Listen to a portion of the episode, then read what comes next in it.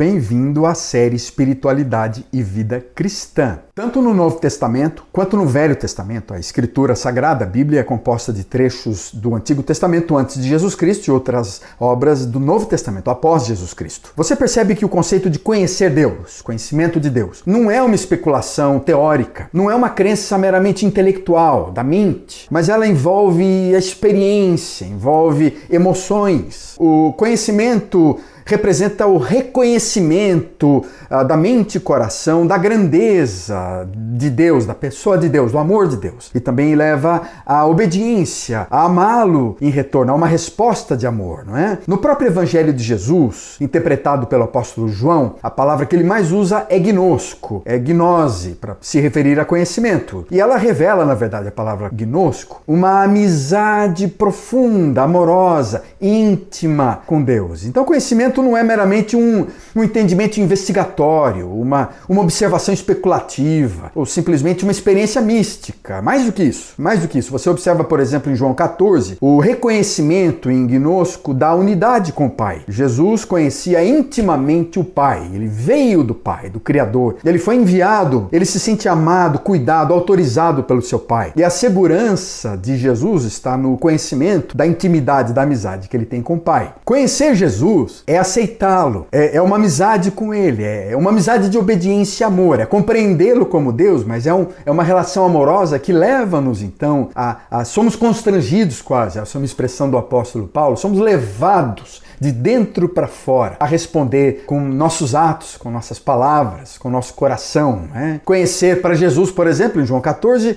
é ser um afilhado do Abba. Abba é a palavra paizinho, pai querido. É? Então, uh, o próprio Jesus vem construir esta relação com o Deus Criador, o El Shaddai, o Deus Altíssimo, como uma relação de pai e filhos. E essa relação se estende a todos nós. Nós somos adotados como filho. Então eu oro ao Pai, eu oro, Pai nosso que estás nos céus, meu Pai que estás nos céus, santificado seja o teu nome. Conhecer também João tem a ver com o bom pastor, é enxergá-lo como um bom pastor. O bom pastor conhece suas ovelhas elas o conhecem, elas ouvem a sua voz, elas seguem, elas ouvem a voz do Pai. Conhecer Jesus, então, representa olhar para Jesus como o caminho, a verdade e a vida. E ninguém vai ao Pai, Jesus disse, ninguém chega ao Pai se não for por Ele. Então, conhecer representa amar, representa uma relação muito próxima. E o verdadeiro cristianismo, então, é esse conhecimento que nos une a Jesus. É uma união do nosso coração ao coração de Cristo. Há um grande mestre do passado,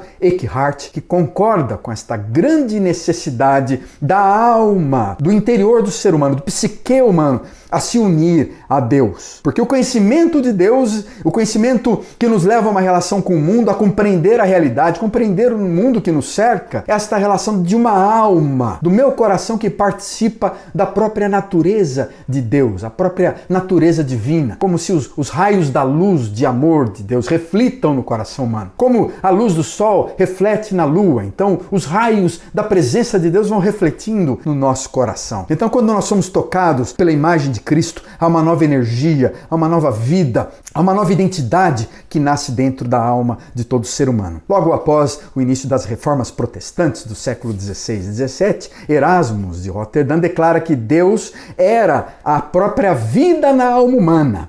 É interessante, há algumas limitações, é claro, nessa concepção dele, mas ele percebe que a vida que existe na alma humana é de Deus, é algo que ele coloca dentro de nós. E ele não estava longe da verdade, no sentido de que eu e você participamos da presença de Cristo, da imagem de Deus, quando ele está dentro de nós pelo Espírito Santo. A espiritualidade cristã, ela parte de uma fonte de vida externa que venha para dentro de nós. Não é algo que a gente consegue desenvolver por nós mesmos, pelos nossos próprios esforços. A gente nunca vai encontrar o sucesso dentro dentro de nós, é algo que vem, que brota de Deus. E assim o conhecimento de Deus, ele, é essa jornada de conversão a Cristo, de olhar para Cristo, de começar a compreender o amor de Deus, de começar a sentir que nós somos amados por Cristo, e a gente vai respondendo em amor com o nosso coração, nossa alma, nossas forças, a gente vai amando a Deus e amando ao próximo. Então, Jesus, para nós cristãos, na espiritualidade, ele é o caminho, ele é, ele é a vida de acesso. É através do amor de Cristo no nosso coração, é através da presença de Cristo dentro de nós que a gente começa a compreender com o nosso frágil amor, o amor imenso, absoluto de Deus, o Criador. E aqui encontra-se então um texto muito importante que eu quero destacar, de João capítulo 7, verso 38, que fala o seguinte: Quem crer em mim, Jesus dizendo, como diz as Escrituras, do seu interior fluirão rios de água viva. Por isso que o cristão não é apenas aquele que recebe da água, mas ele se torna a própria fonte, a fonte vai jorrando de dentro dele. O próprio Cristo vai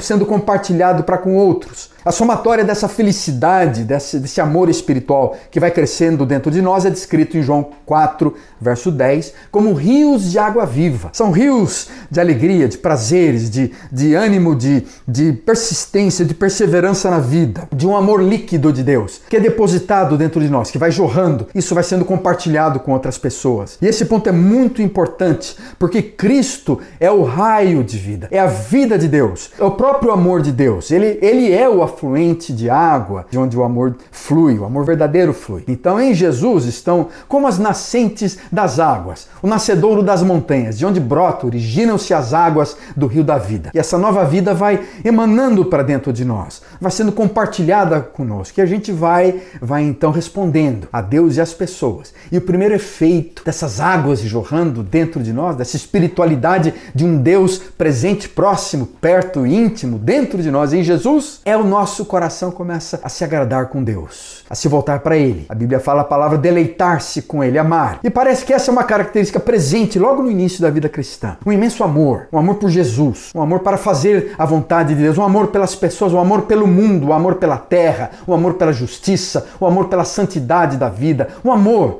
E esse amor vai emanando de formas diferentes. Esse amor vai lutando contra a violência, esse amor vai lutando contra a injustiça, esse amor vai lutando contra a impureza. É o amor. E o amor é o centro centro, cerne da espiritualidade cristã, porque fomos amados por Deus e agora respondemos. E a água da vida de Deus, esse é o manancial, as fontes de prazer que vão se multiplicando, vão crescendo dentro de nós. Claro que é difícil explicar isso porque é algo que a gente vai experimentando. E aqueles que experimentaram um pouquinho da presença de Deus dentro de vocês sabem o que eu estou dizendo. É algo que gera uma energia nova, uma vida que é incapaz muitas vezes de ser dimensionada na nossa linguagem humana. É um mix de uma compreensão intelectual também com um desejo emocional, com uma disposição de agir, é uma, é uma combinação de desejos, uma compreensão das coisas de Deus, é, é um prazer novo que começa no coração, resoluções que nos convidam a ser pessoas diferentes. Então, por isso, gente, a espiritualidade cristã não tem nada a ver com obediência apenas de leis, de normas, de religiosidades, de moralismos. Nós queremos fugir disso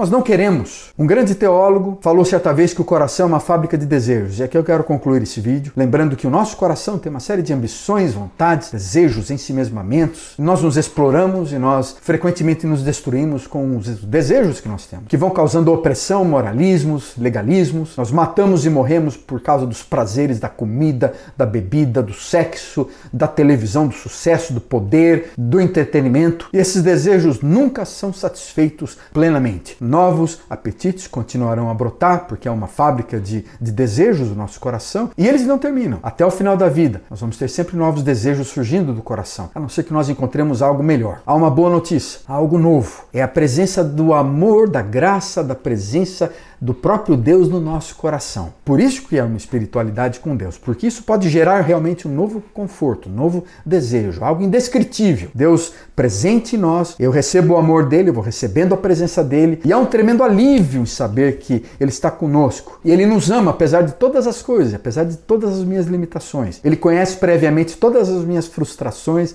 meus limites, minhas fragilidades, minha humanidade, e ele continuará. Ele continuará a me abençoar, ele continuará comigo, porque ele me ama não há nada que poderá me separar do seu amor. Ele nunca estará longe de mim. O seu olhar nunca estará longe de mim. Ele nunca vai tirar férias de mim. Ele nunca vai estar distraído da minha pessoa. Ele nunca vai se esquecer de mim. O seu amor nunca vai vacilar e oscilar. Nós vamos falar mais sobre o amor de Deus. O amor de Deus não vacila, não oscila, não desaparece, não diminui. Essa visão do Deus Criador em Jesus Cristo, eu tenho certeza que irá animá-lo e alegrá-lo e poderá curar o seu coração. Lembra das palavras do Brennan Manning? O esplendor do coração humano que confia em ser amado, dá a Deus mais prazer que a Catedral de Westminster, a Capela Sistina, a Nona Sinfonia de Beethoven, os girassóis de Van Gogh. E a presença de 10 mil borboletas voando ou o cheiro de um milhão de orquídeas florescendo. É esse coração que confia em ser amado. Esse é o convite de uma espiritualidade cristã. A verdadeira salvação está nisso, em reconhecer Deus como bem principal, o amor dele, esse Deus que está presente, esse Deus que está perto, esse Deus que está próximo de você. Aquele que realmente conhece Deus está, está alicerçado nesses valores e confia nele. Ele será